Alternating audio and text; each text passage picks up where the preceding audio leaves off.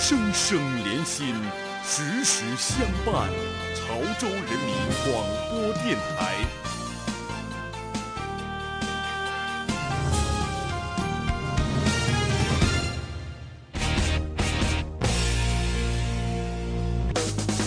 二零一四锦绣山河万里行全国优秀旅游城市万里行直播系列节目。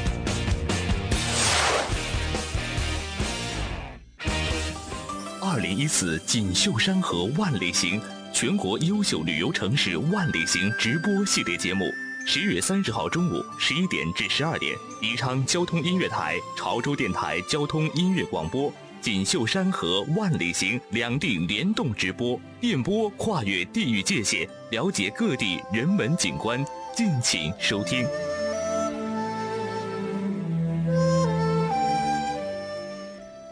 朋友，大家好，欢迎继续往下收听动听一零五九宜昌交通音乐台，我是杨洋。各位好，我是齐飞。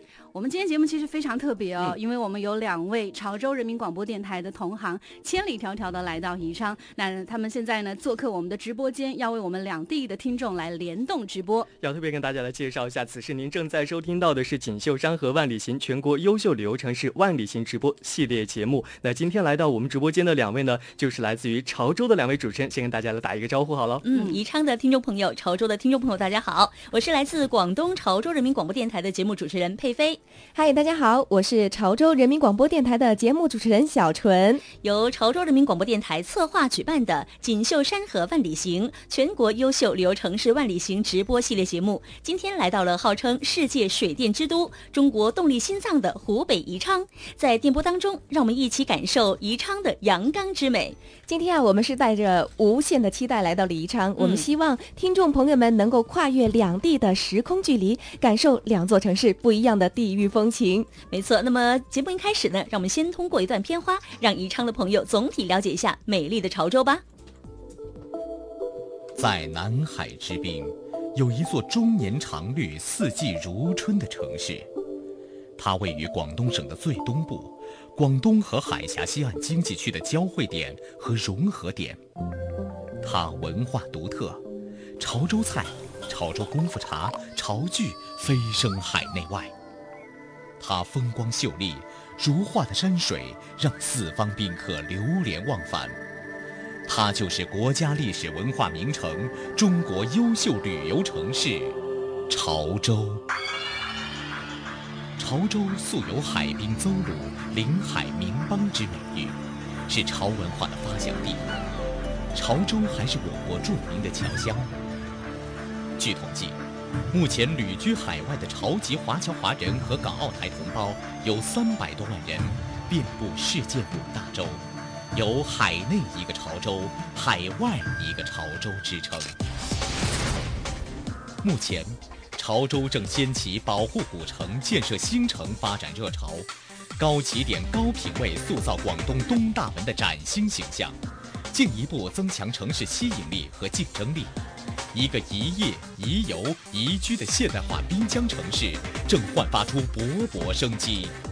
魅力潮州，魅力潮州，欢迎您，欢迎您。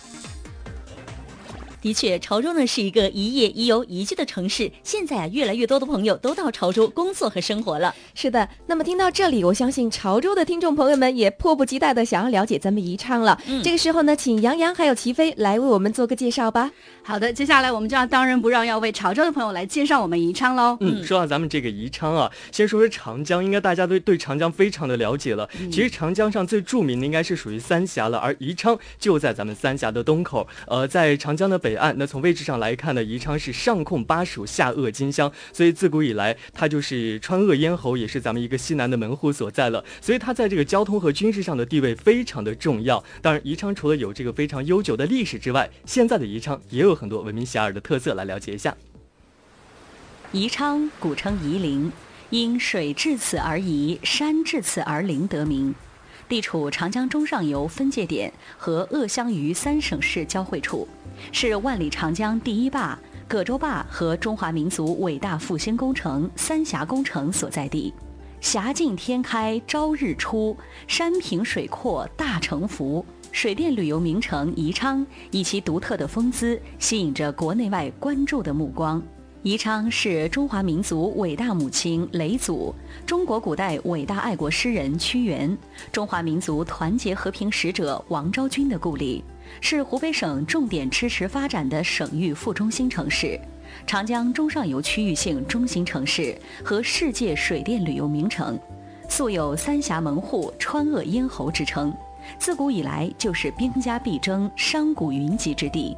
宜昌是世界水电之都。全市水能开发总量达三千万千瓦以上，以宜昌城区为中心，半径四十公里的范围内已建成长江三峡、葛洲坝、清江隔河岩和高坝洲四座大中型水电站，年发电总量可达一千三百亿千瓦时。宜昌成为世界上最大的水电能源基地。宜昌是闻名遐迩的旅游胜地，长江三峡与三峡工程交相辉映。巴楚文化和土家风情水乳交融，旅游资源种类之多、品位之高、独特性之强，在全国乃至世界都有很高的知名度。随着三峡工程蓄水通航发电，宜昌独特的大坝景观、峡江风光、民俗风情、历史文化等复合资源优势日益凸显。宜昌已经成为三峡区域旅游的重要增长极，正在向三峡旅游最佳目的城市、中国最佳旅游观光城市迈进。你看啊，其实我们一说到宜昌啊，总是无法离开每一个的旅游景点。嗯，其实我想潮州呢也有非常多值得咱们宜昌的朋友去赏玩的特色旅游景点啊。对，那我们在稍后的时间来听到我们潮州的一些旅游的情况。嗯，稍后一起和大家分享潮州还有宜昌的美景。二零一四锦绣山河万里行，全国优秀旅游城市万里行直播系列节目。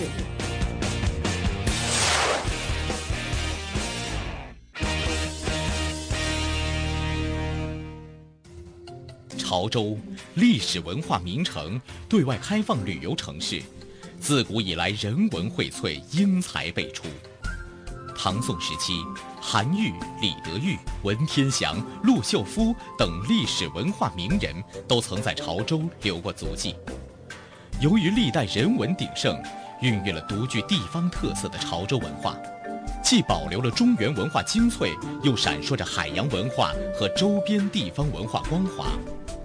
潮州旅游资源丰富，名胜古迹繁多，全市现有国家重点文物保护单位五处。省级重点文物保护单位十一处，其他古城墙、城楼、古寺、古桥、古塔、古祠、古牌坊、古民居、古遗址等文物盛迹七百多处，众多文物古迹深宅幽巷之间，充盈着久远历史的气息。国内外的专家学者、知名人士无不惊叹：潮州处处皆宝贝。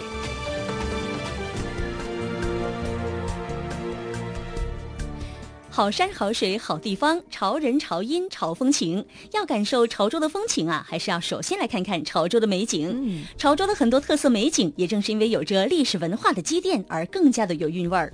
首先呢，要带大家去的是一个同样有着深厚历史文化积淀的景点——开元寺。嗯，开元寺呢，位于潮州市区中心，前身呢是立峰寺，始建于唐代开元二十六年。它是历朝呃历朝哈祝福君主、宣讲官府律令的地方，以地方宽敞、殿阁壮观。圣像庄严，文物众多，香火鼎盛而闻名遐迩，是粤东地区的第一古刹，有百万人家福地、三千世界丛林的美誉。是的，开元寺经历一千二百余年地震、海潮、台风、雷电、冰雹等自然灾害，以历代战乱还有人为摧残之后呢，又不断的修建，至今呢仍保持着唐宋宫殿式庄严肃穆的建筑风格。那么刚刚呢，我们是为宜昌的朋友介绍了开元寺，其实啊，潮州好玩好看的景点真的特别的多。哎，那接下来呢，要给大家介绍的是一座桥。嗯，那这里说到的桥呢，就是我们潮州非常著名的景点广济桥了。没错，在潮州啊，大家呢也把广济桥称为箱子桥。它位于潮州古城东门外，横跨浩瀚的韩江两岸，被著名的桥梁专家毛以生誉为世界上最早的起闭式桥梁。这座神奇的大大桥呢，每一个桥墩啊，距今都有几百年的历史。从宋代建成第一个桥墩到形成。十八艘船二十四周的格局，前后一共延续了三百多年。那么刚刚呢，大家听到这首歌曲呢，就是潮州形象歌曲《潮州有座广济桥》。在优美的歌声当中，我们好像看到了，在暮春三月，桃花盛开，寒江水涨，河面增阔，十八艘船的涨落，随着潮水的浮沉升降，和桥的东西墩连成一线，好一个湘江春晓水迢迢，十八艘船锁画桥啊！哇哦，真的是太美了。对，那么希望宜昌的朋友们也能够来潮州看看，相信呢，您也一定能够读懂潮州，爱上我们潮州。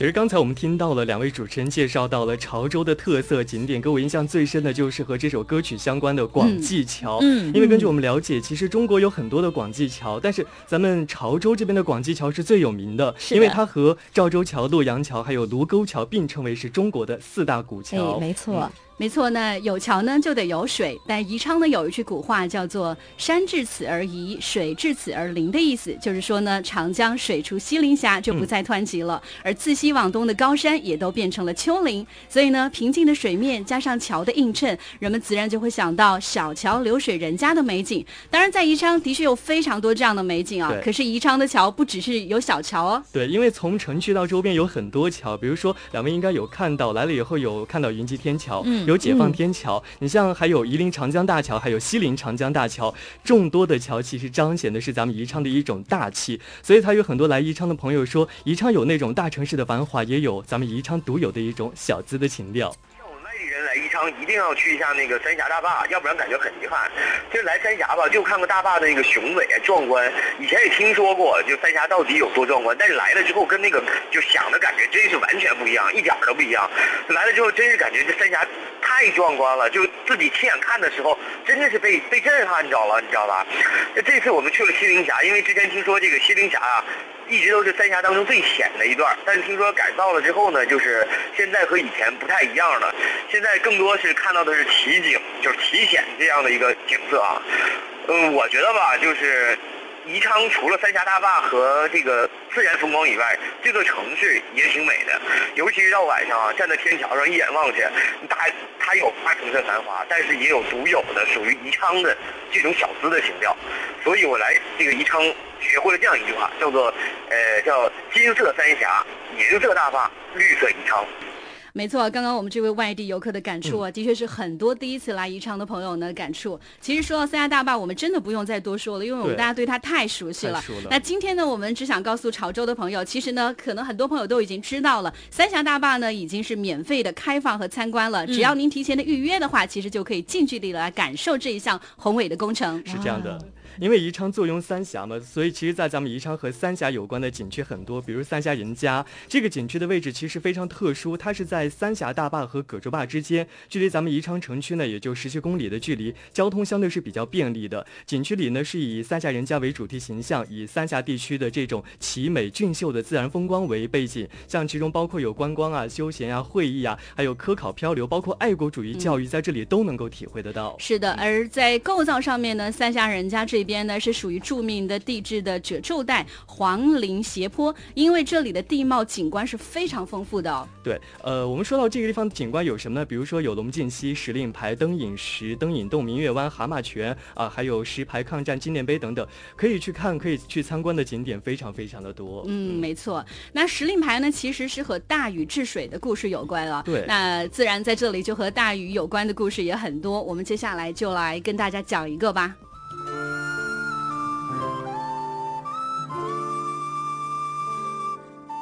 走过吊桥，在不远的高山上有一座白塔，叫做腾龙塔。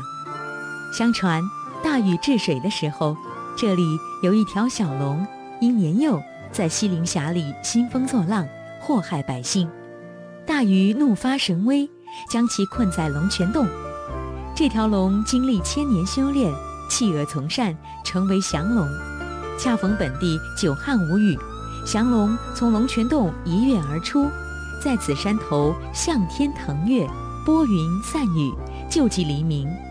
从此，此地风调雨顺，人杰地灵。所以，当地人凡遇到金榜题名、官场升迁等飞黄腾达之事，都认为是这条降龙的祥气所致，因此建塔以纪念降龙，并得名腾龙塔。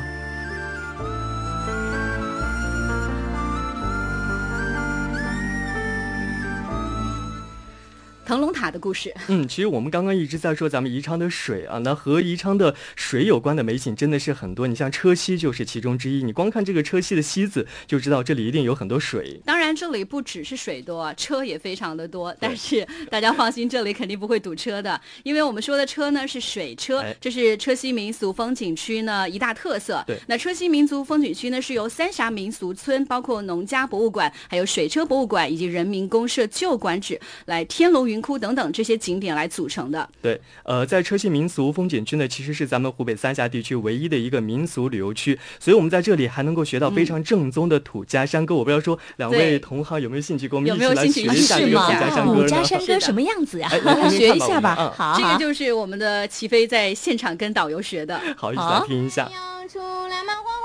山石上黄油红花对牡丹，唱起情歌嘛一把红扇子，送进了马绣绣花儿园，我拉着郎腰带，到底几时来？我今儿个没有空啊，我明儿个要看菜，我后天才到小妹家里来。教你们唱后面的，我今儿没有空。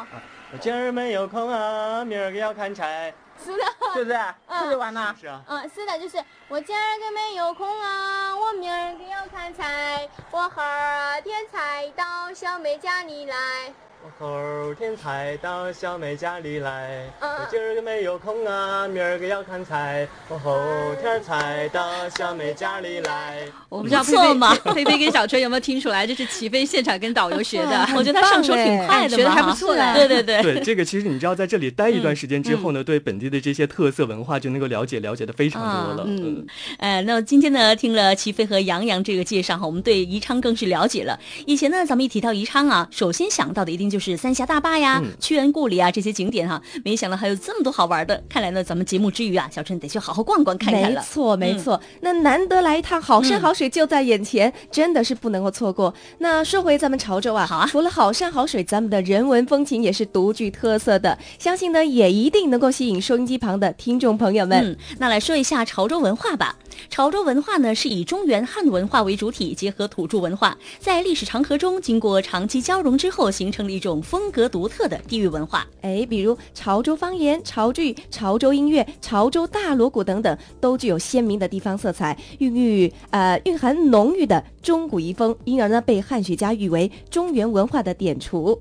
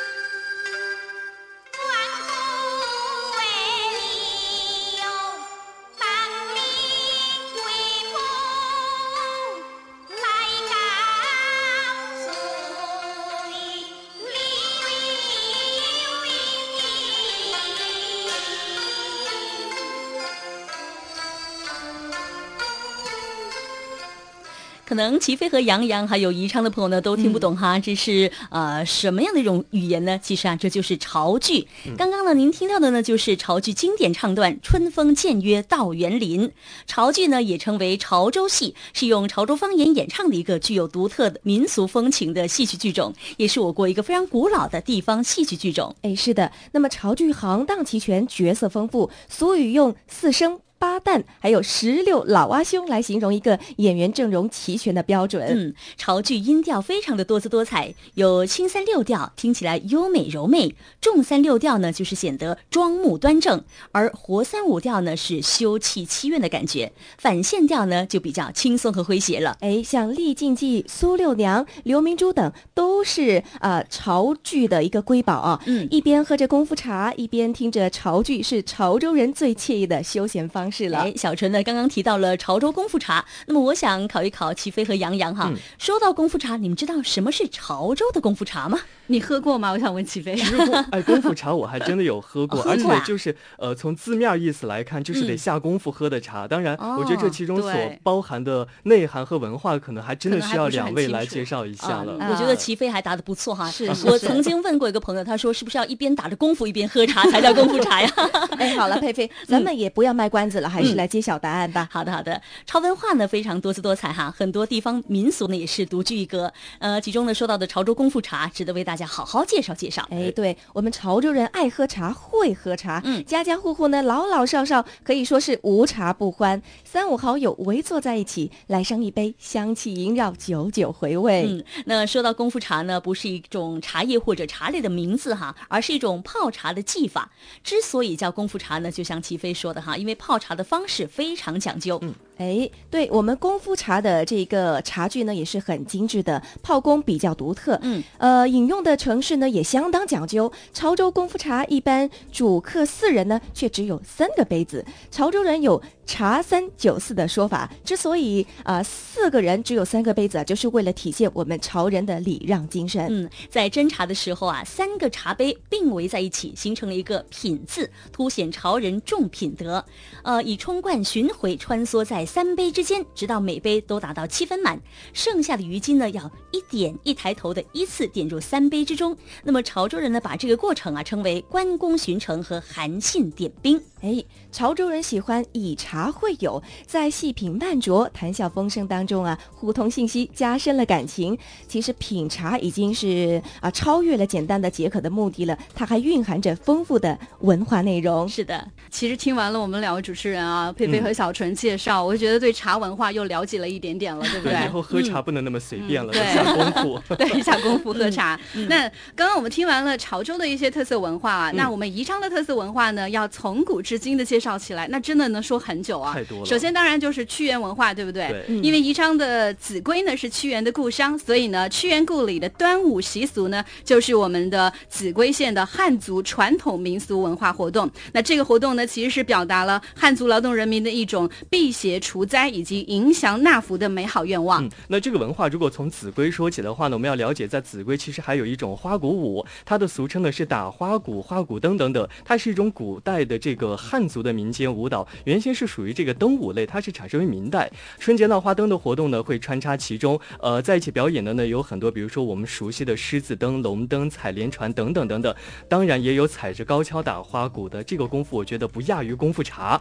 呃，那平时呢也有这种单独的表演，而且这种习俗现在依然广泛的活跃于咱们的这个庆贺、呃新婚啊、生孩子打喜，还有老人祝寿，包括起屋上梁、乔迁新居等等各种各样的祝贺堂会的活动。一到以上。齐飞说的这些活动，应该说都是非常热闹啊。对，所以说在宜昌呢，像类似的非物质文化保留的还是非常好的。嗯，那说了过去的古老的文化呢，我们要为我们的两位远道而来的客人来介绍一下我们现在的宜昌。对，好。其实这些年咱们宜昌一直在在打造世界一流的钢琴产业基地，它建成了国内规模最大的一个钢琴生产基地。从二零一一年到现在呢，宜昌连续成功举办了三届中国宜昌长江钢琴音乐节以及各类的钢琴音乐活动近百余场。嗯，那钢琴文化其实，在宜昌呢，应该说是变得非常亲民了。对，那不像过去，可能大家要弹钢琴都是一件非常遥远的事情啊。就觉得高钢琴好像就是那种高大上的感觉。对，这一次呢，其实要要，我觉得这个好消息也要来分。分享给我们的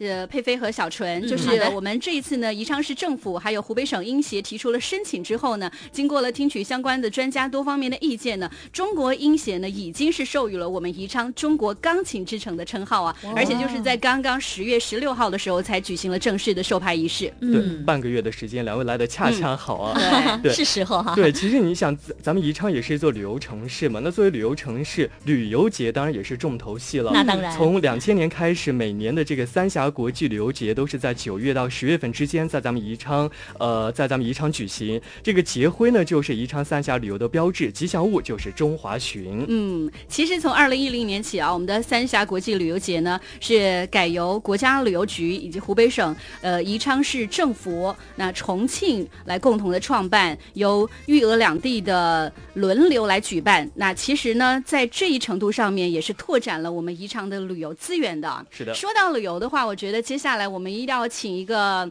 我们的歌唱家谭晶为大家来呃特别献上的这一首歌呢，也要来介绍给我们的两位主持人。这首歌的名字呢就叫做《爱上宜昌》。也许你们两位呢可以从这首歌里头也能够更爱上宜昌。那其实我们在这首歌之后呢，会再来请我们潮州的朋友跟大家来介绍啊。我们刚刚说完了，就是吃住行还有娱呃购物娱乐都是不分家的，所以介绍完了美景之后，稍后是什么？该吃吃了 吧？好吃的东西，我们待会儿对好吃的东西，我们待会儿再来介绍。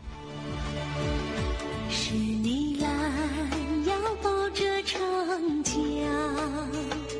让涛声诉说衷肠。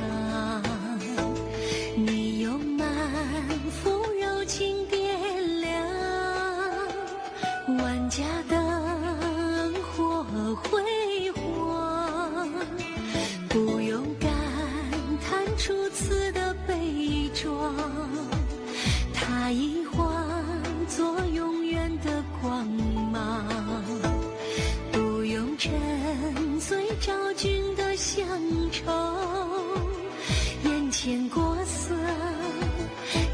飘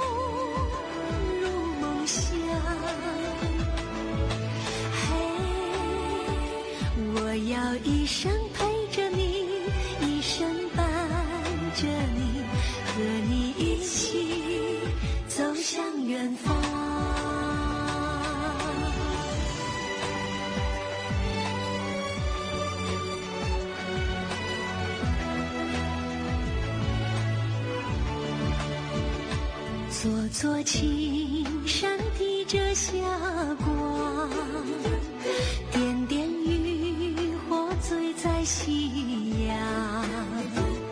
看那日月如花绽放，三峡恋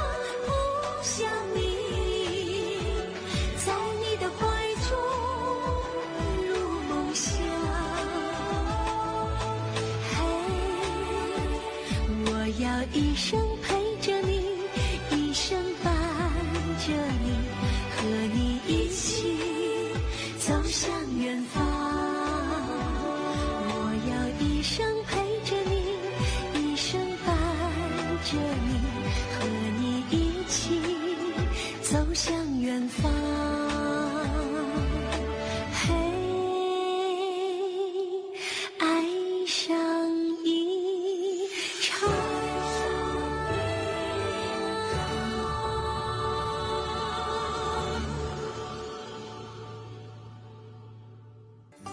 二零一四锦绣山河万里行全国优秀旅游城市万里行直播系列节目，十月三十号中午十一点至十二点，宜昌交通音乐台、潮州电台交通音乐广播、锦绣山河万里行两地联动直播，电波跨越地域界限，了解各地人文景观，敬请收听。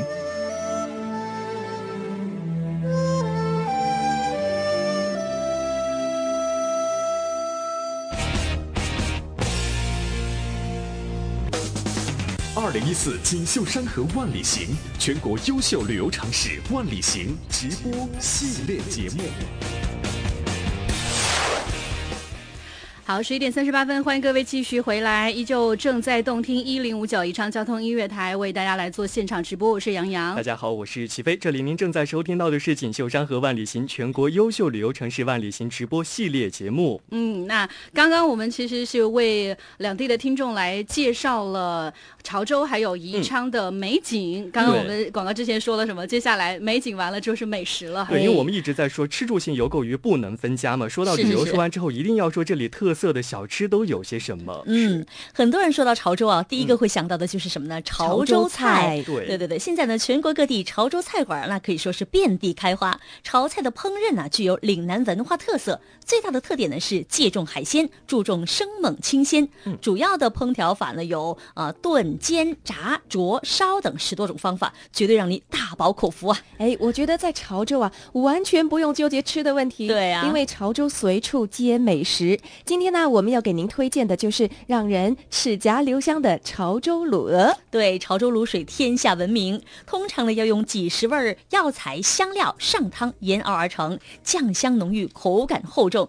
其中呢，以选用正宗潮州溪口鹅加工制成的卤水鹅为代表，经过上百年的雕琢，这个技艺啊，堪称岭南一绝。哎，那么潮州卤水还有跟其他的卤水不同的地方，那就是它要先将药材啊下到铁锅里面炒香之后再来煮，嗯，特别的香是吧？那到底潮州卤鹅多好吃呢？我们的美食记者带你呢去品尝品尝。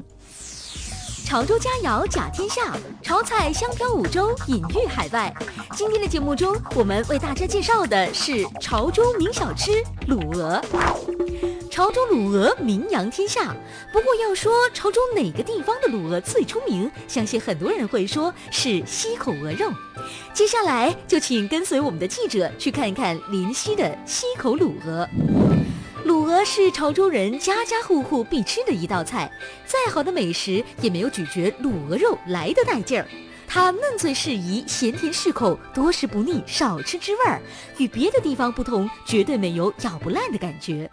講的是等列詞為主食，等每年啊是呢沒水噶。鵝肉是我们潮州的主食，每年过年过节祭拜祖先，家家户户都会用到鹅，可以说鹅是很热销的。著名的潮州潮安临溪镇溪口乡的溪口鹅肉更是脍炙人口，远近闻名。一些回乡的老华侨还专程前往品嘗，他有自己的独门秘方，卤出来的鹅肉叫人拍案叫绝。见过大的，没见过这么大的，简直就是史前巨制。作卤鹅选用的是当地的狮头鹅，这是世界上体型最大的鹅种之一，每只重达十公斤左右。卤鹅的时候，最讲究的应该是它的原材料。我们这里的卤鹅从农户那买来之后，会在家里饲养一段时间，等到各方面符合我们的要求之后，再进行宰杀。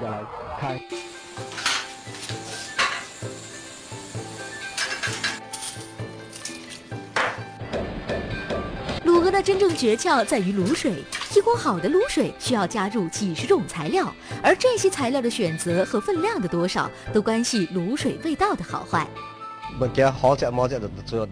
东西好不好吃，主要在于你的做工和卤制过程。如果卤制过程中火候和配料配得好的话，鹅肉就非常好吃。潮州卤鹅是用大火熬煮的，长达一个小时的沸腾，鹅皮下的脂肪和卤汤充分混合，连同卤汤渗入厚实的鹅肉之中，这是熄火慢炖所做不到的。就是这股卤味儿了啊！赶紧试一下，就是这种很传统、很传统的味道，川椒啊，这些香味儿就慢慢的这样渗出来，特别的嫩，这个肉还而且那个外边有点肥，但是我觉得也还可以，不是很油腻的感觉。这道菜的配料醋，有了它之后呢，这道菜呢就应该不会再油腻了。一会儿尝一尝啊，嗯，嗯，别有一份滋味在心头。齐飞，你饿了吗？应该已经到到午餐时间了，对啊，这到点儿了，这 已经是饭点了，知道吗？哎呀。吃在潮州真的是回味无穷，舌尖上的潮州会让你的味蕾有着奇妙的体验。嗯，哎，那不知道宜昌这边有什么样特色的美食等着我们呢？所以接下来要等到我们佩佩和小车来吞口水。对 对，其实宜昌的美食也很多，不过今天我要和我的同事一起去带两位去宜昌的解放路步行街这个小吃一条街，请大家品尝一下地道的宜昌的特色的小吃。那现在呢，我们就是来到了宜昌的解放路步行街，在这里呢，带领大家来体味一下。宜昌人的生活，当然，今天跟我们一起来体会宜昌生活的呢，还有来自于咱们宜昌三峡广播电视总台的电视节目主持人武阳，一个土生土长的宜昌人，来跟大家打一个招呼。Hello，大家好，我是武阳，非常荣幸能够和大家一起来了解宜昌，认识宜昌。第一次听到萝卜饺子的时候，我就觉得是拿萝卜馅儿包在这个皮儿里，然后呢下锅煮就是萝卜饺子，但是事实上不是这样子的。它其实里面有萝卜，但是不仅仅有萝卜。呃，不同的这个炸萝卜饺子的人有不同的馅儿，但是最主要的是有这个萝卜丝儿。好，去找一家萝卜饺子尝一尝这里的美味。呃，那买呀？两块五一个。两块五一个啊？嗯。我说不够。你这个就是拿那个萝卜丝儿和面和在一起炸的是吧？这不是烩面，这是米浆，大米，我们吃的大米。米浆啊。嗯。哎，你你还给我拿老一点的嘛？哎，你是拿的老的。老点的，边边脆一些的噻。对。你这是拿米浆的，跟别人不一样吗？我们是本地的噻。本地的。哎，别人外地的都是用灰面或者是用米浆掺灰面搞的，我都是全部是大米。你看那个萝卜是腌的是吧？我做做点佐料在腌的。哦，他要做点腌的，好吃的。那拿米浆和拿面有什么不一样呢？那肯定不一样哦。我们这个大米里头还做了黄豆的，是吧？啊，还放了黄豆的。对。哦。还有比例的。谢谢您啊。好，现在买到的就是。会不会说宜昌话？我会听。吃萝卜饺子，吃萝卜饺子啦。吃萝卜饺子啦。哎，吃萝卜饺子。哇，它这个比较辣，但真的味道还不错哦。是啊，就是你会发现它外面这层皮儿是脆的，嗯，吃到里边是热乎的、软的，然后萝卜呢又进味道了，对，然后有辣的。我刚听他说他萝卜是腌过的。对呀，是腌过的，是他自己调的料。这家做的主要是偏辣味儿的。那我之前吃到过有一偏那种腌菜味儿。嗯，这个真的挺好吃的。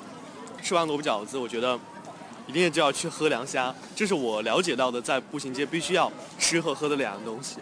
凡是来宜昌的朋友都要喝一杯宜昌的凉虾。咱们喝的这一家是宜昌的老店了，嗯，和其他的不一样，它这个米粒儿特别的细腻。就一般的店的话，喝的这个凉虾呢，它可能有些沙沙的感觉，嗯，口感不好。我现在觉得这两人配在一起是绝配。其实吧，正确的吃法和喝法应该是。一手拿着萝卜饺子，一手拿着凉虾儿，就着吃。对，如果来到宜昌逛咱们这个解放路步行街的话，一定要找到这条小吃街，一定要找到这家非常有名的凉虾店儿，然后呢，买一个萝卜饺子，再买一个凉虾，一手一个凉虾，一手一个萝卜饺子，走在步行街上，才算是真正来过宜昌。好，刚刚跟大家来介绍就是我们宜昌的著名的小吃啊，一个是凉虾，一个是萝卜饺子。对，可能很多人每次到一个陌生的地方的时候呢，总是会对当地的小吃来感兴趣。我们刚刚其实介绍的就是最基本款的。嗯来的这两个最基本款的凉虾和萝卜饺子，不知道佩佩和小纯有没有吃到啊？我刚学气萝卜饺子了，萝卜饺子啊，是不是？学的还是挺正宗的，当地的方言对吧？对对，当地的方言啊，记住了，记住了。其实啊，真的去一个地方吃呢，不一定要到什么大饭馆啊什么的，就是街头巷尾的小吃才是最地道的，对，很地道啊。嗯，好，那么刚才呢说了美食，嗯，那我们就接下来再来介绍我们城市的相关情况吧。好，那么潮州呢，不仅是山清水秀、适宜生活活的好地方，也是一个投资置业的好地方。对，潮州是中国瓷都、中国婚纱晚礼服名城、中国工艺美术之都，工业基础扎实，民营经济发达，产业活力强劲。陶瓷、婚纱晚礼服、印刷包装、水族器材、凤凰单丛茶、潮州干等，在国内外享有盛誉，是中国最大的陶瓷出口基地和服装跨国采购产业基地。哎，那么潮州港是华南地区不可多得的天然深水良港，具有水深不淤、岸线稳定、避风条件佳、作业时间长的优点，已经成为潮州新的经济增长极。那么，对于潮州的发展和规划，潮州市委副书记、代理市长卢纯杰是这么说的：听众朋友，大家好，我是潮州市代理市长卢纯杰，很高兴通过《锦绣山河万里行》节目与大家交流、宣传、推介潮州。潮州历史悠久，文化底蕴深厚，民营经济发达，产业特色鲜明，港口资源优越，是一座充满活力、富有魅力的城市。当前，潮州正积极抢抓广东省振兴粤东西北重大战略机遇，突出追赶全国人均水平一个目标，围绕打造粤东生态环境和社会治安两个最佳，依托交通扩网提速。园区扩能增效，城市扩容提质三大抓手，利用潮汕机场和厦深高铁所形成的区位优势，全力加快潮州振兴发展，努力建设富裕潮州、美丽潮州、文明潮州、幸福潮州。我们热诚地欢迎大家到潮州来逛古城、游乡村、看潮剧、品潮菜、购潮话、泡温泉。我们真心。期望大家到潮州来考察、投资、创业、发展、成就事业。相信潮州这座古老而又现代的城市，一定会让你流连忘返、满载而归，给你留下美好的回忆。锦绣山河万里行是潮州电台一档影响力较大的品牌节目，希望在各地兄弟电台的支持和帮助下，这个节目能越办越好。我也希望通过这个节目。为潮州和其他城市的交流沟通架起一座桥梁，让潮州走出去，让兄弟城市走进来，让我们携手起来，共同开创。更加美好的明天。相信在潮州市委市政府的领导下，潮州一定能够真正成为一个宜业、宜游、宜居的历史文化新名城。没错，我们刚刚其实从哎对，感谢卢市长。那我们从美美景，然后美食，然后刚刚呢，就是我们卢市长有介绍了我们，还少说了一个两位美人啊，对对对，谢谢。然后介绍了我们的潮州，让我们也更加了解。那我们也要为我们远道而来的同行介绍一下我们宜昌，让他们更了解我们宜昌啊。好啊。宜昌是一座宜居宜业的城市，城市依山傍水，绿树成荫，环境优美，气候宜人，是中国十佳宜居城市。宜昌区位独特，交通便利，是全国承东启西、通江达海的重要交通枢纽。宜昌用地、用水、用电、用气条件优越，综合投资成本低廉，是承接产业转移的理想之地。近年来，在中央和省委、省政府正确领导下，全市上下积极抢抓三峡工程建设及后续规划、中部地区崛起、长江新经济支撑带和长江中游城市集群建设等重大战略机遇，深化改革创新，推进科学发展，保障改善民生，促进社会和谐，经济社会始终保持平稳健康发展的良好态势。综合实力位居中部地区同等城市第二位，长江沿线同等城市第四位和全省第二位，在全省率先进入全国文明城市、国家环保模范城市和国家卫生城市行列。先后荣获国家园林城市、国家森林城市、全国十佳宜居城市、中国最具幸福感城市、中国最佳投资城市和全国综治最高奖长安杯等一系列重大荣誉。宜昌全市上下始终将解放思想作为发展的第一动力，确立了建设现代化特大城市的战略部署，明确了既大又强、特优特美现代化特大城市的根本内涵。树立了以人为本、后现代、产城共荣、共建共享的发展理念，确立了开放先导、创新驱动、市场主导、人才引领、城乡一体的发展路子。在推进现代化特大城市建设过程中，宜昌高度重视产城一体、产城共荣，产业发展与城市建设同等重视，产业项目与城建项目同步推进。在城市规模快速扩大的同时，经济实力持续提升，社会建设不断加强。一个既大又强、特优特美的新宜昌大宜昌正在快速崛起。整个宜昌呢，我们也介绍给我们远道而来的同行喽。嗯，不知道说两位对宜昌现在的了解有没有更多一些，更更想去了解一下？当然了哈，真的想留下不走了呢。节目过后一定得去亲自感受一下，是的，是的，走走。哎呀，精彩的时光呢，总是非常的短暂哈，易逝。虽然呢，我们的节目已经是接近尾声了，不过呢，我们深信这是宜昌和潮州两地的友谊的开始。嗯，对，在节目的最后呢，让我们再次代表我们好客的潮州人民啊，向大家发出诚挚的邀请。希望各位能够来到潮州，赏潮州景，品潮州美食，感受潮州人的好客。嗯，更欢迎各位来潮州投资，促进个人和地方的共同发展。嗯，没错。我们在节目最后呢，也要为大家特别献上，就是我们潮州的这一首潮语歌曲。对，功夫茶应该是第一次听。当然，两位美女向咱们宜昌的朋友发出了邀请，我也要向咱们潮州的朋友发出邀请，欢迎潮州的朋友来咱们宜昌，感受宜昌的美景和美食。是，这两天就好好感受一下啊。嗯，那感谢各位收听《锦绣山河万里行》全国优秀旅游城市万里行直播系列节目《走进宜昌》。嗯，好，宜昌的朋友们，我们潮州见，再见。